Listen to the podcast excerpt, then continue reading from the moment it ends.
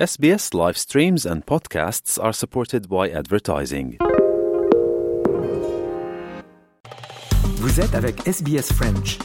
Retrouvez les rubriques sur sbs.com.au slash French. Nous rendons hommage aux propriétaires traditionnels de la terre à partir de laquelle SBS French diffuse le peuple Wurundjeri de la nation Kulin ainsi que leurs aînés passés et présents. Nous rendons hommage également à toutes les tribus et clans aborigènes ainsi que les insulaires du détroit Torres auxquels nous diffusons.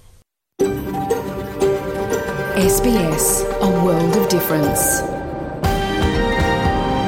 You're with SBS French on mobile, online and on radio. Vous êtes avec SBS French sur votre smartphone, en ligne et à la radio. Madame, euh, monsieur, bonjour, bienvenue au programme de ce dimanche 27 novembre. Avec vous, Jean-Noël Ducasse, et au cours de cette émission, le journal La Coupe du Monde de foot. On parle de sport. Et comme euh, chaque dimanche, le personnage de la semaine. Il est 13h, c'est l'heure du journal.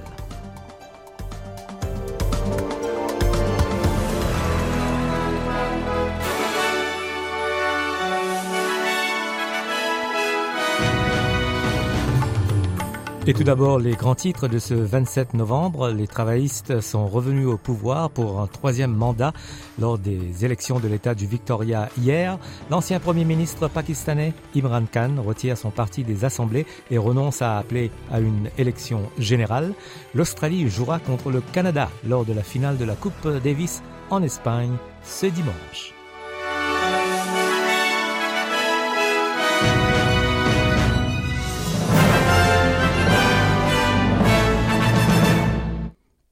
Le Parti travailliste au pouvoir pour un troisième mandat après les élections du Victoria hier. Le Parti travailliste euh, devrait avoir au moins 50 sièges, suffisamment pour gouverner. Daniel Andrews a remercié ses partisans dans un discours émouvant promettant de gouverner pour tous les habitants du Victoria. We will govern for all Victorians. We will, we will deliver each and every element of our positive plan to benefit each and every Victorian. No matter how you voted, no matter how you voted, no matter what your views or opinions, that's what our job is. We take our responsibility seriously because Labor does what matters. Il s'agit de la deuxième défaite consécutive du chef de l'opposition, Matthew Guy, tandis que le chef libéral, Peter Dawson, n'a pas joué un rôle actif dans la campagne électorale de l'État et n'est pas apparu aux côtés de son homologue du Victoria avant le scrutin. Matthew Guy lui-même a appelé à l'optimisme, affirmant qu'il avait toujours de grands espoirs pour le résultat final des libéraux du Victoria. What we can see is that with a swing of around 4% to us, and many pre poll votes to come. We will finish, despite what many commentators say, we will finish with more seats in the Parliament in both the lower house and the upper house.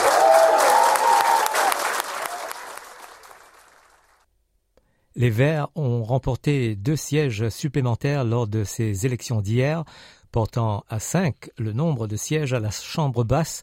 Avant le vote de samedi, le parti n'avait que trois sièges, euh, Melbourne, Sydney, Melbourne, Brunswick et Praran, mais devrait remporter les sièges de Northcote et Richmond. La chef des Verts, Samantha Ratnam, déclare qu'elle croit que les résultats de samedi sont le début de la fin du système des deux grands partis dans le Victoria et a qualifié le résultat, je cite, d'une avalanche verte pour le Victoria. We've been talking to thousands of voters over this campaign who want politics done differently, who are sick and tired of the major parties taking them for granted, and want, want more Greens elected to make this happen.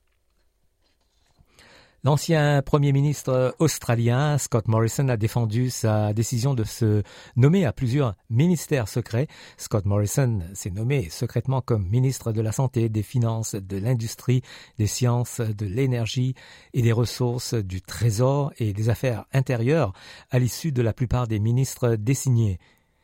Mais l'ancien Premier ministre a déclaré qu'il, euh, que s'il saluait les conclusions du rapport, il ne démissionnerait pas du Parlement, publiant une déclaration écrite disant qu'il n'avait à cœur que les meilleurs intérêts de l'Australie. At all times as Prime Minister I sought to exercise my responsibilities in a manner that would best advance and protect Australia's national interest and the welfare of the Australian people. Une consultation publique s'est ouverte sur un projet de stratégie sur l'autisme pour l'Australie méridionale, une première pour l'État et de la nation également. Le document de travail a été dévoilé ce week-end qui, selon le gouvernement, va permettre d'éclairer la future politique visant à rendre l'Australie méridionale plus inclusive pour les personnes autistes. L'auteur du rapport, Dylan Totos, affirme que la communauté des autistes plaide depuis longtemps pour le changement. There's been a lot of good work in the community already, um, but a lot of it has been independent and fragmented. So it's really going to help uh, provide like a, a, strong spine for the uh, community. Les Ukrainiens commémorent les victimes de l'Holodomor, une famine créée artificiellement qui a tué des millions de personnes en Ukraine sous le régime soviétique. L'Holodomor était une politique délibérée mise en œuvre pendant l'hiver de 1932 à 1933 par l'USSR pour affamer les Ukrainiens, le président Volodymyr Zelensky a reçu le premier ministre belge Alexander De Croo. De Croo est le dernier de plusieurs dirigeants européens à venir à Kiev. Les deux dirigeants ont signé une déclaration de soutien à l'adhésion de l'Ukraine à l'Union européenne et à l'OTAN. Alexander De Croo a rendu hommage à la résilience du peuple ukrainien. What we see today is that you are pushing back Russia on the battlefield. And what we see is that Russia is turning on your population, is turning on your infrastructure, is uh, putting your population in the cold and without water. And that, that is why it is important for us to stand here and to stand here today. Au Pakistan, l'ancien Premier ministre Imran Khan a déclaré que son parti quittait les assemblées régionales et nationales du pays. Imran Khan a prononcé un long discours qui a duré plus d'une heure, son premier discours public après avoir été blessé au pied lors d'une attaque par arme à feu au début du mois. Il a également mis fin à sa demande d'élection anticipée, affirmant que son parti remporterait les élections prévues dans neuf mois et a déclaré qu'il ne marcherait plus vers la capitale. Imran Khan a déclaré à des dizaines de milliers de ses partisans enthousiastes que son parti Tehrik et Insaf quittait toutes les assemblées régionales et nationales et sortait de ce qu'il appelait, je cite, un système corrompu. Now we do not want to be a part of this system. I am going to meet all my chief ministers, my parliamentary party leaders, and we have decided to leave all the assemblies. Instead of causing destruction in our country, instead of creating havoc in our country, it is better that we get out of this corrupt system. Aux États-Unis, la course au Sénat en Géorgie se déroule pour la deuxième fois en moins de deux ans, opposant le démocrate sortant Raphaël Warnock et le candidat républicain affilié à Donald Trump, Herschel Walker. Le résultat ne changera pas l'équilibre des pouvoirs au Sénat, où les démocrates détiennent déjà la moitié des sièges et un vote décisif de la vice-présidente Kamala Harris. L'élection attire l'attention pour son débat sur l'avortement auquel Herschel Walker s'oppose radicalement en toute situation bien qu'il soit accusé d'avoir poussé une femme à avorter en 1993. En revanche, Raphaël Warnock s'est prononcé en faveur de l'avortement et a déclaré qu'il n'entrait pas en conflit avec ses propres convictions religieuses. I am a pro-choice pastor, not in spite of my faith. but informed by my faith. As a man of faith, I, I, have a profound reverence for life. And as a man of faith, I have a deep and abiding respect for choice. And I think that a patient's room is too narrow and too cramped a space for a woman, her doctor, and the United States government. That's too many people in the room.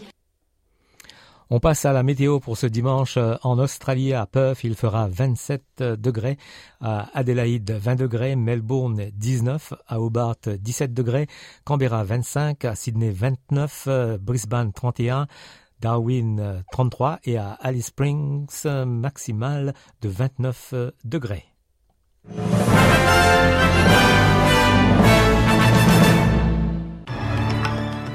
Un rappel des grands titres de ce 27 novembre. Les travaillistes sont revenus au pouvoir pour un troisième mandat lors des élections de l'État du Victoria hier. L'ancien Premier ministre pakistanais Imran Khan retire son parti des assemblées et renonce à appeler à une élection générale. L'Australie jouera contre le Canada lors de la finale de la Coupe Davis de tennis en Espagne ce dimanche.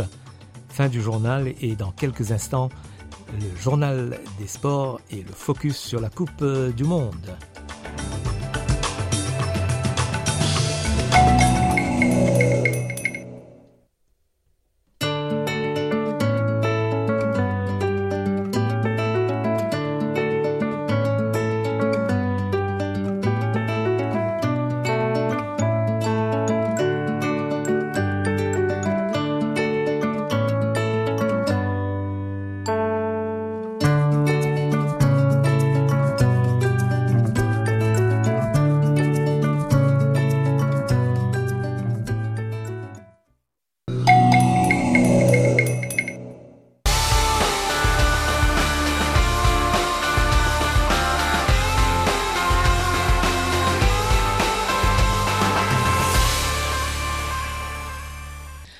Journal des sports de ce dimanche avec tout d'abord le foot, la Coupe du Monde se focus sur les Socceroos qui ont battu la Tunisie un but à zéro.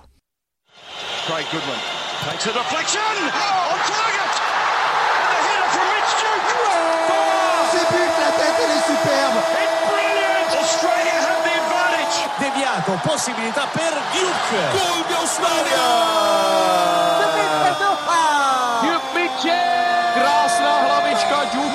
Mitchell Duke. The Socceroos of Australia sends the stadium into raptures. Australia. De Australia. Wow. It's Tunisia nil. What a start. Australia won. Unbelievable. Et c'est terminé la défaite de la Tunisie à 1-0. Here it is. It's Australia's third win in a World Cup finals match, a win of enormous courage and commitment. And it keeps them alive at the 2022 FIFA World Cup. Et un autre résultat positif contre le Danemark. Euh, jeudi prochain, l'Australie pourrait suivre les traces de l'équipe de 2006 pour sortir de la phase de groupe pour la deuxième fois seulement dans l'histoire de la Coupe du Monde.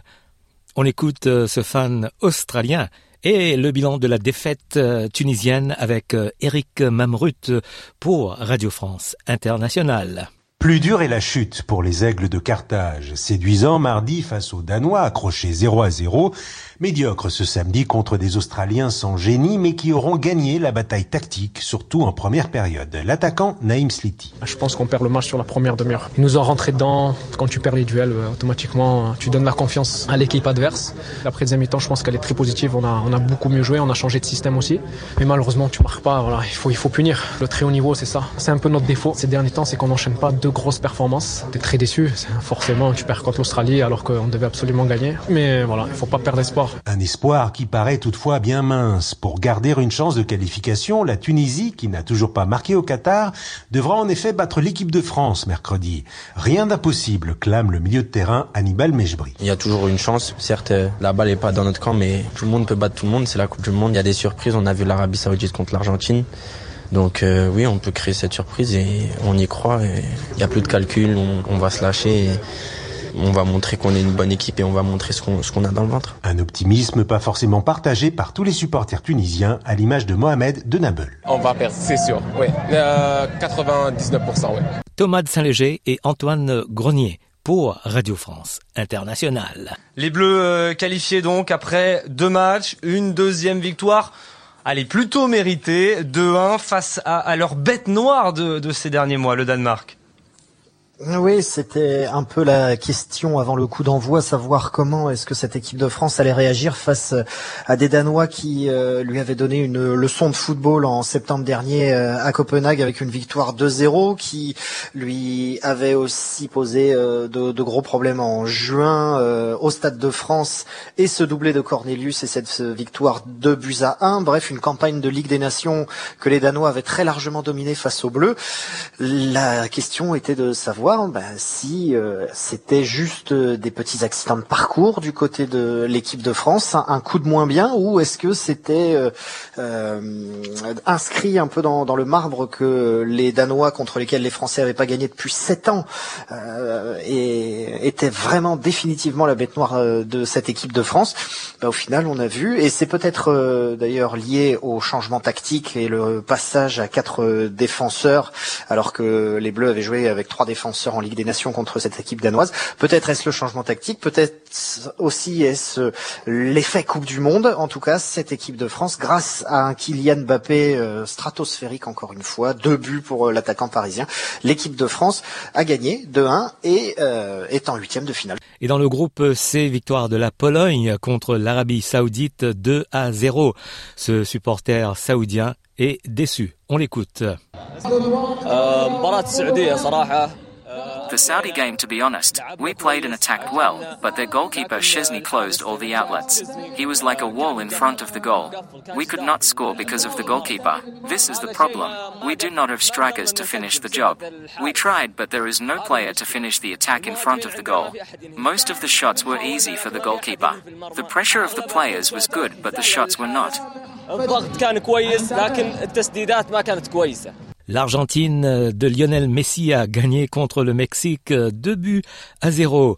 Thomas de Saint-Léger est avec euh, Georges Querino qui lui est sur place en Argentine pour Radio France Internationale.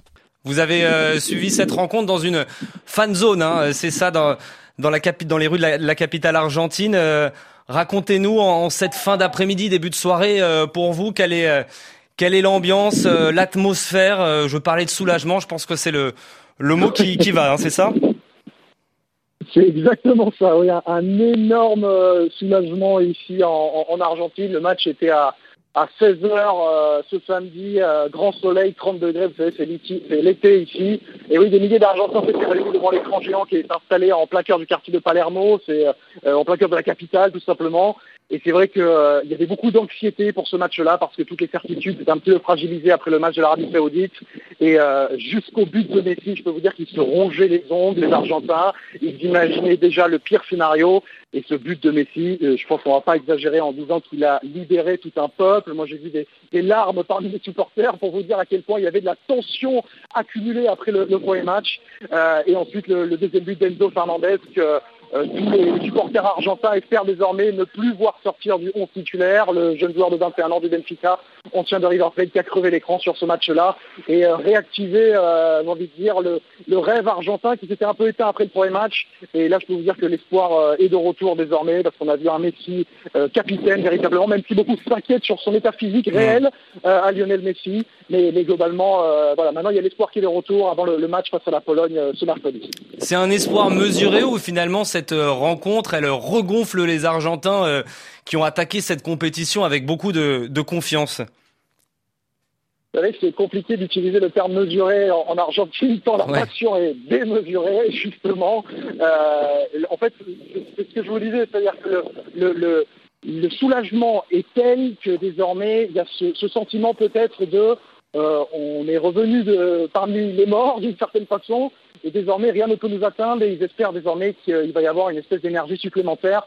qui va apparaître dans cette équipe, qui va se, réveiller, même s'il y a toujours des, motifs d'inquiétude. Hein. On pense par exemple à Rodrigo De Paul au milieu de terrain, qui est normalement un des moteurs de la sélection et qui euh, n'apparaît toujours pas véritablement dans cette euh, équipe. Donc on compte peut-être sur les, des jeunes joueurs, justement, comme Enzo Fernandez, comme Julian Alvarez également, qu'on a vu euh, rentrer pour, pourquoi pas, donner un, second, un second souffle à cette équipe qui euh, se a beaucoup d'Argentins qui imaginaient le pire aujourd'hui, véritablement.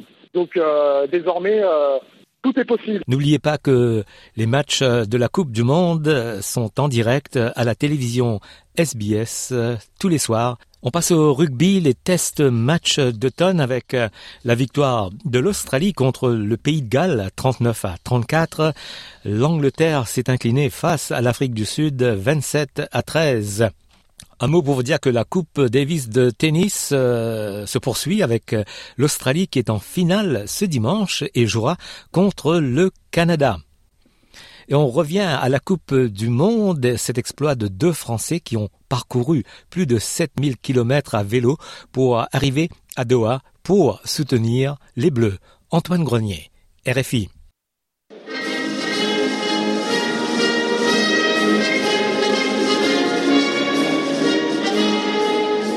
Quatre ans d'attente pour les Bleus, trois mois d'efforts pour Gabriel et Mehdi avant cette Marseillaise et ce succès français 4 à 1 au Al Janoub Stadium. Bah ça valait grave le coup, franchement, euh, match de ouf euh, pour le premier match de l'équipe de France. 4-1, on pouvait pas rêver mieux, une entrée en compétition magnifique et euh, voilà, on espère que ça va durer longtemps pendant ce tournoi. Nous on est là jusqu'au bout, donc si les Bleus veulent aller en finale, on les accompagnera avec grand plaisir. Parti le 21 août du Stade de France, les deux amis sont arrivés à Doha le 17 novembre dernier après 63 étapes et 7300 km à vélo. Un défi entre potes, une démarche responsable et aussi un peu écologique, explique Gabriel. Évidemment que c'est pas anodin de voyager à vélo, mais pour nous c'est avant tout un mode de vie et qu'on a essayé de partager au maximum avec les personnes qu'on a rencontrées et qui nous ont suivis sur les réseaux. L'idée c'était euh, voilà de montrer que en 2022 on peut voyager, pas forcément trois mois évidemment, mais une journée, un week-end, une semaine à vélo, euh, aller explorer les pistes euh, du monde ou pourquoi pas juste à côté de chez soi, aller travailler à vélo. Donc évidemment il y a un message écologique derrière. C'était pas quand même le, le message principal. on n'est pas parti pour ça, mais évidemment que c'est pas anodin. Et une découverte aussi, traverser l'Europe jusqu'en Turquie, rejoindre Israël en bateau avant de rouler vers Doha à travers la Jordanie et l'Arabie Saoudite, avec au passage quelques belles surprises partagées sur les réseaux sociaux, raconte Mehdi. voilà qui fait plaisir bah, C'est pas la première fois que ça nous arrive, mais il y a des Saoudiens qui, en nous voyant faire du vélo, s'arrêtent quelques mètres plus loin, et puis s'arrêtent, nous attendent pour nous offrir, bah là c'est de l'eau. ce matin c'est des On est parti avec une tente chacun. Euh, en Europe on a privilégié le camping, on fait beaucoup de camping en Europe, euh, et ensuite on a aussi commencé à être euh, accueillis euh, chez les gens. Euh, dans les pays musulmans qu'on a traversés, on a trouvé une générosité absolument formidable. Ça a commencé en Turquie. Euh, nous, ce qui nous a beaucoup frappé, c'était l'Arabie Saoudite. On avait peu d'attentes sur ce pays. Effectivement, on a beaucoup dormi chez l'habitant dans ces pays-là. Une aventure débutée à deux et achevée en groupe avec des cyclistes venus les accueillir à l'arrivée au Qatar. Il y a un côté Forest Gump, exactement. On est, on est parti à deux. On est arrivé avec une bonne vingtaine de cyclistes français et qataris qui nous ont accompagnés sur la dernière étape. Je crois que ici à Doha, on était très attendus, notamment par la communauté française qui a énormément énormément œuvré euh, pour notre arrivée et tout au long de notre voyage d'ailleurs. Et c'est vraiment plaisant de voir euh, voilà, ce soutien. Euh, on n'est pas venu chercher ça, et, mais ça fait quand même très plaisir. Les deux amis resteront toute la durée de la compétition avant de rentrer en France, mais cette fois, pas à vélo. Voilà pour le journal des sports de ce dimanche.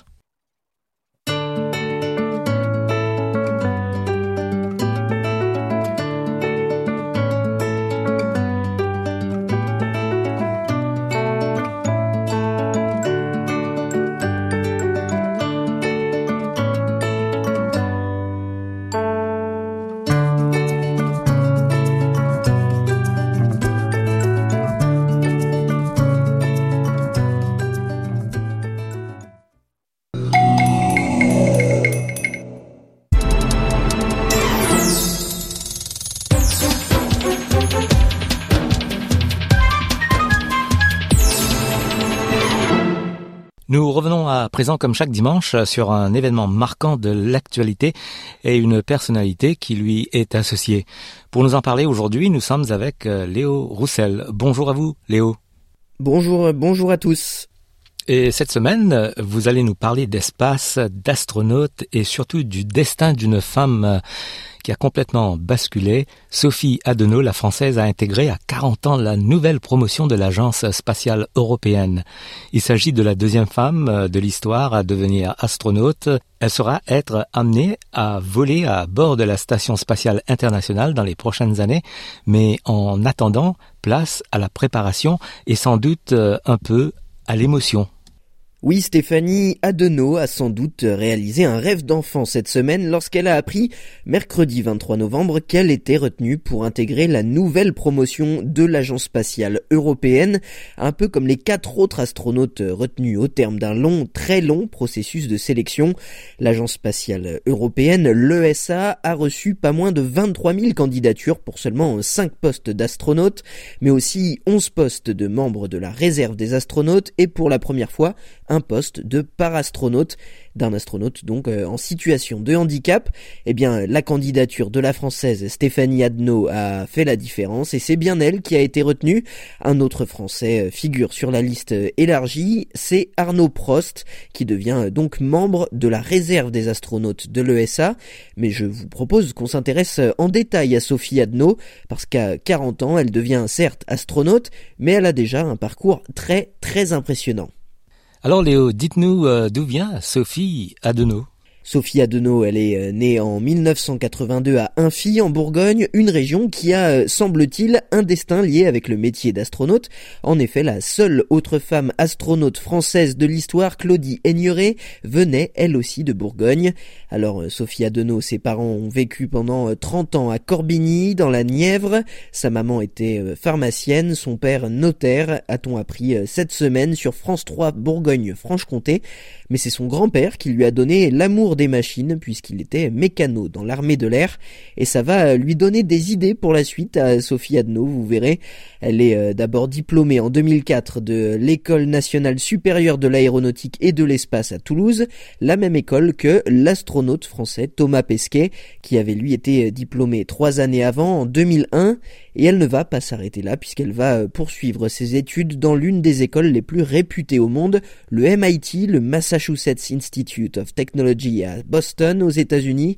Et dans les airs, eh bien, elle va faire sa formation à l'école de l'air et de l'espace de Salon de Provence. Elle obtient sa licence de planeur avant de devenir pilote d'hélicoptère. Alors déjà à l'époque, elle multiplie les casquettes, ingénieure, elle travaille d'ailleurs pour Airbus Hélicoptère, pilote d'avion et d'hélicoptère, mais aussi militaire. Elle a en effet euh, gravi les échelons dans l'armée de l'air à partir de 2005 jusqu'au grade de lieutenant-colonel qu'elle a atteint euh, en 2021. Et où son parcours de pilote pour l'armée de l'air l'a-t-il emmené? Eh bien, euh, d'abord du côté de Marignane, dans les Bouches-du-Rhône, avant qu'elle ne devienne pilote de recherche et de sauvetage de combat sur la base de Cazaux en Gironde. Elle a notamment effectué plusieurs missions en Afghanistan à bord de modèles d'hélicoptères Caracal avant de piloter des Super Puma, des appareils notamment destinés à transporter des présidents ou des ministres. Un parcours et une expérience des hélicoptères qui lui ouvrent des portes pour devenir en 2018 la première femme pilote d'essai sur hélicoptère en France. Au total, aujourd'hui, elle cumule 3000 heures de vol sur pas moins de 22 types d'hélicoptères. Peut-on dire que le parcours de Sophie Adenau est un parcours rare?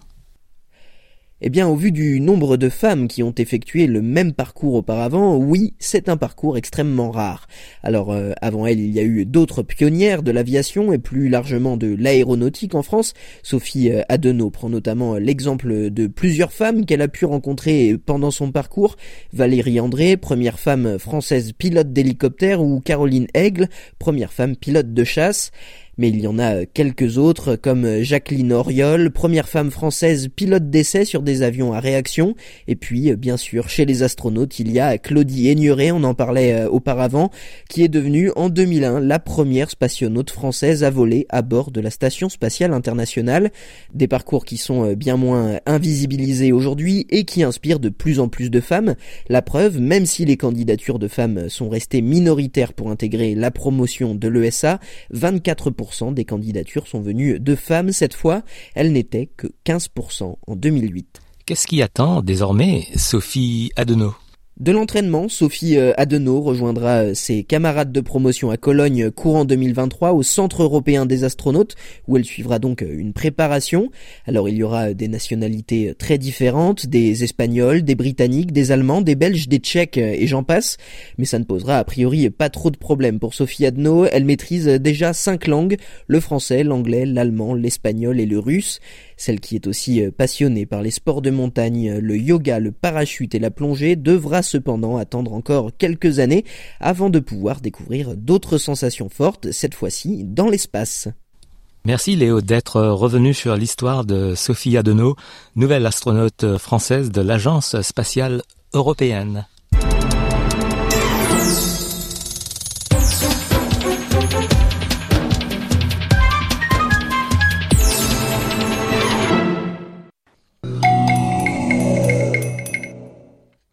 Et maintenant, je vous propose ce reportage de notre collègue Grégory Pless sur comment un Français a converti les Australiens au Molki. Vous écoutez le français sur Radio SPS.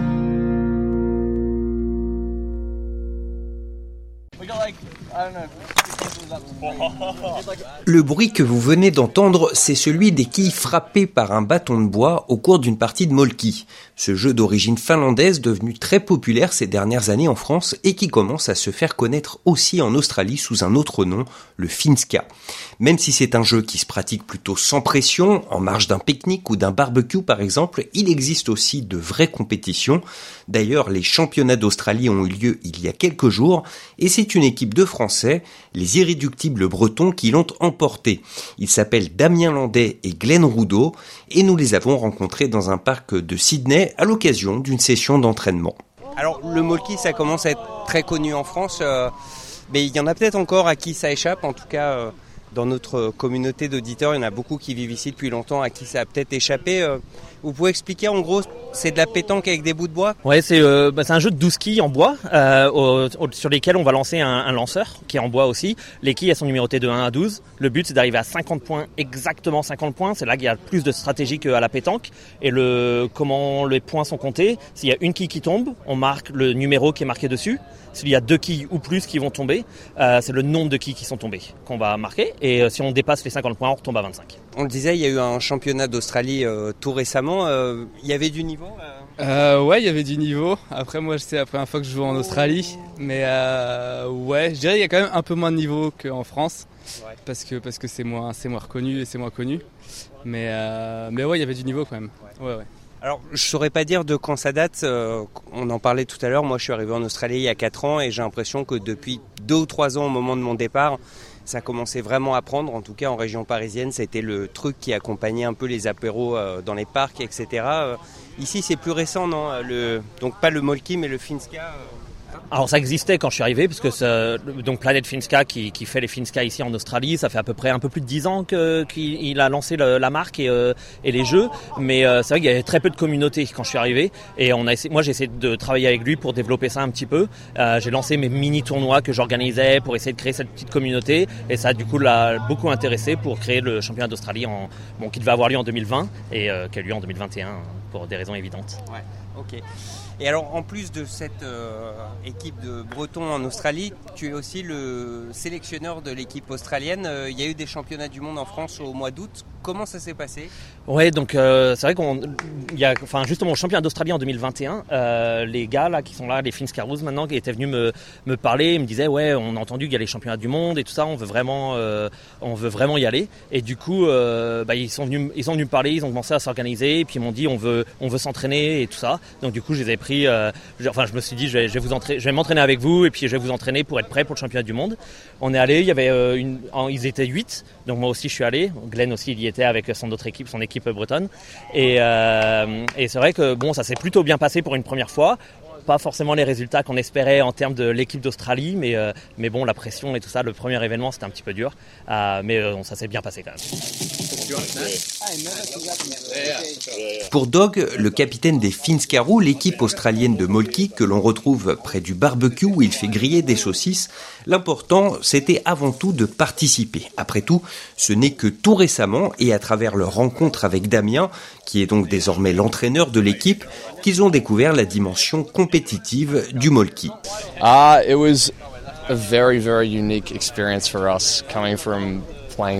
unique. In a very, very social manner. Um, Damien gave us an early glimpse of what it could be like in the way that he talked about it and um, you know the, le- the level of skill that he shows playing it when he's with us.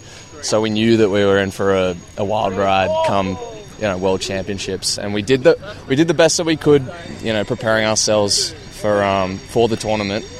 Um, but it, the the skill level was just incredible, and we hope that like we can continue playing and hopefully you know yeah. edge a little bit closer towards the standard that was presented with us by the Europeans and the and the Japanese and.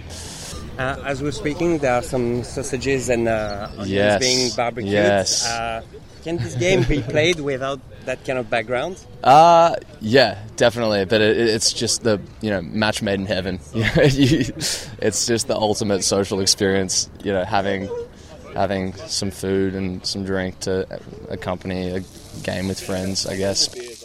Et puis si vous aussi vous voulez jouer au Finska, mais qu'il vous manque des partenaires de jeu, Damien organise très régulièrement des parties. Donc c'est vrai que nous, euh, là en ce moment, on se, retrouve assez régulièrement avec les Finscarouz. On essaye de publier un peu sur la page Instagram, il faut juste suivre Finscarouz, at Finscarouz.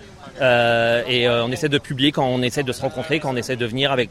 On change d'endroit de temps en temps, mais tout le monde est bienvenu pour nous rejoindre, pour venir jouer un peu, taper de la quille. Souvent on essaie de faire des, barbecues, donc il faut ramener, ramener ses bières, ramener son, ses saucisses, et puis pour pouvoir, pour pouvoir bien, bien en profiter. En plus de cela, on essaie d'organiser une fois par an un tournoi entre Français. donc les REF, les résidents étrangers non, les résidents expatriés euh, francophones. Et euh, une fois par an, on essaie d'organiser un tournoi. Et pour ça, il faut suivre la page Facebook euh, des REF. 13h et bientôt 48 minutes sur les ondes de Radio SBS. Vous écoutez le programme en français. Je vous propose maintenant un extrait d'une interview avec Brandon Pang, qui est un restaurateur d'origine mauricienne il est basé à Fremantle en Western Australia et il est en ce moment à Melbourne au Night Market à Birramungmar qui est derrière Federation Square. Euh, Night Market de Melbourne prend fin ce soir donc si vous avez le temps, pouvez venir le rencontrer Brandon Pang de Bumplings.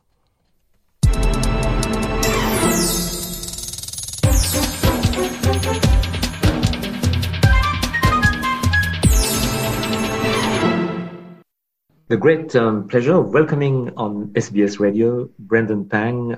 Welcome. Thank you for having me. Brendan, you are a Perth-based uh, restaurateur who runs uh, Bumplings in Fremantle.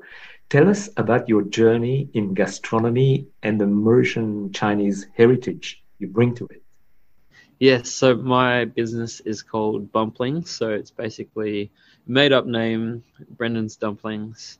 Um, but but I guess earlier on, or, or, further to that, it kind of started um, has quite strong roots in in my family, in my upbringing. So my Mauritian heritage, my grand Um, I did go on MasterChef quite a few years ago, and it was, I would say, her inspiration. So her teaching me a lot of Mauritian Chinese dishes growing up that kind of inspired me to to go on the show, but then open up my own business afterwards. Have you been living in Australia for long, or were you born here? Yes, I was born in Perth. My parents both born in Mauritius. Um, but yeah, when I was small, we we lived there for a little while, but then we, we obviously came back for schooling, and actually have only been back a few times. I haven't been been back in a, in a long time now. And and tell us more about Bumplings, your restaurant in Fremantle. Why why is it called Bumplings? Yeah, so it's it's literally just a made up name. It's, it's Bumplings, so it's Brendan's Dumplings. I've just shortened it into Bumplings. Um, it's a bit of fun. So it's located actually in. We serve all of, of our food from an airstream, so it's like a, a big silver American style trailer, and we're in a, you could say like a fancy food court. There's a brewery on site, um, and there's other food vendors here as well. And what's your signature dish? Yeah, so our, our signature dish are the, the dumplings, but also we do noodles, we make spring rolls, we make a lot of little like street food, which is um, like Chinese style ones, but also a few Mauritian um, inspirations there as well. So, in the article that I read in the Good Food here in Melbourne in The Age, um, you say, and I quote, you don't need to be a trained chef to succeed, you need to be a storyteller and your grand-mère Josephine has a lot to do in your journey as as a chef. Tell us more about her influence and the childhood memories you have. Yeah, I think for me, firstly, in that first part of the question, um, you don't really need to be a, a, trained chef these days. Although, although I have a lot of respect for um, the apprenticeship and what they do to become a chef. Um, but I think what's been really helpful in my success has been the story behind it all and my inspiration, my upbringing. So my grandma growing up, like she she would teach me how to make noodles from scratch and and wontons, and um, she'd always be cooking a lot of Mauritian dishes with my grandpa around too. And as a kid, it's quite funny. Like I actually wouldn't be out playing with friends. Like I'd be at their house cooking or with my cousins, and we, we're always eating. There's always food around. Um, so it's always been quite integral to a lot of, I guess, our family, but a lot of things outside of that too. So, Brendan, we've got a, a francophone um, audience. We've got a francophile audience. Tell us more about the Mauritian Chinese cuisine. It's an influence of which particular region of, of China? So my I've got Cantonese influence and Hakka influence, which is quite like it's, it's very hard to describe because there are so many regions in in China. So a lot of the food that I do now is Northern Chinese, which is a bit different and that's food that I'm I'm excited about, and I I've taught myself along the way. Very simple flavors, so a lot of like garlic ginger, which you'd see in Mauritius as well, and um, very simple flavors. So a lot of oyster sauce, soy sauce, some stir fries, noodles, and, and wontons and soups. Um, yeah. Brendan, uh, can we ask you for a quick uh, recipe for our listeners? In that article, yeah. um, I, I, saw that you have an Australian take on dim sum using kangaroo meat instead of sizzling beef. Oh yeah, so this was actually a, while ago now. I did, I did a little a job in in London for Chinatown London, and I took over a restaurant and we brought a bit of Australian inspiration with us. So kangaroo is quite a lean. Um, I guess protein you could say, which doesn't need mm-hmm. long to cook. Like you, you wouldn't really braise it unless you're using the tail. You just cook it really quickly on, on hot heat, high heat. Very similar to, I guess, Chinese style cooking with you know with the woks and the high heat. You'd very quickly cook off some beef and then um throw in all your, your stir fry veggies and sauce, and it's pretty much done straight away. So basically, any recipe you see beef in, um, especially if it's like sizzling or like a wok style dish, you can substitute in kangaroo, and it's a very healthy kind of alternative. Are there any other projects you would like to talk about for for maybe um 2023? Yeah, I've got a new cookbook coming out. So my, my current book, which I published about two years ago now, is a book about dumplings, and my next one is about noodles. So it'll be out just before Christmas. So good timing if anyone wants to get it as a as a present. Um, but you can also pre-order on my website. Uh, other than that, next year there'll be a lot of exciting things coming up. So a lot more cooking classes, which I'm always doing, uh, bumplings as well down in Fremantle, and just um, extending my my own dumpling range, which you can find at Woolworths as well. So can you remind us of your website? Yes, so you can head online. So my website is www.brendanpang.com.au or you can head on to my business website. So it's just bumplings www.com.au. Brendan, thank you so much for coming on to SBS Radio and, and all the best uh, for your future projects. Awesome. Thank you so much for having me.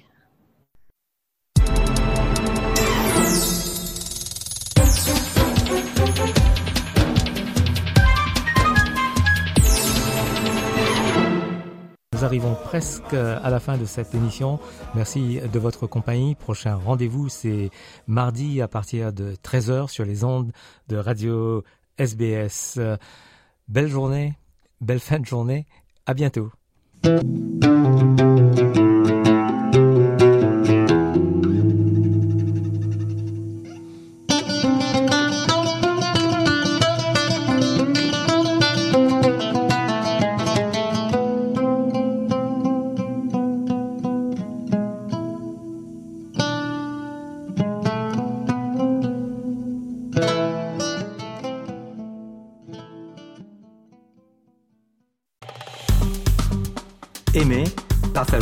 Commentez. Suivez-nous sur facebook.com/sbsfrench.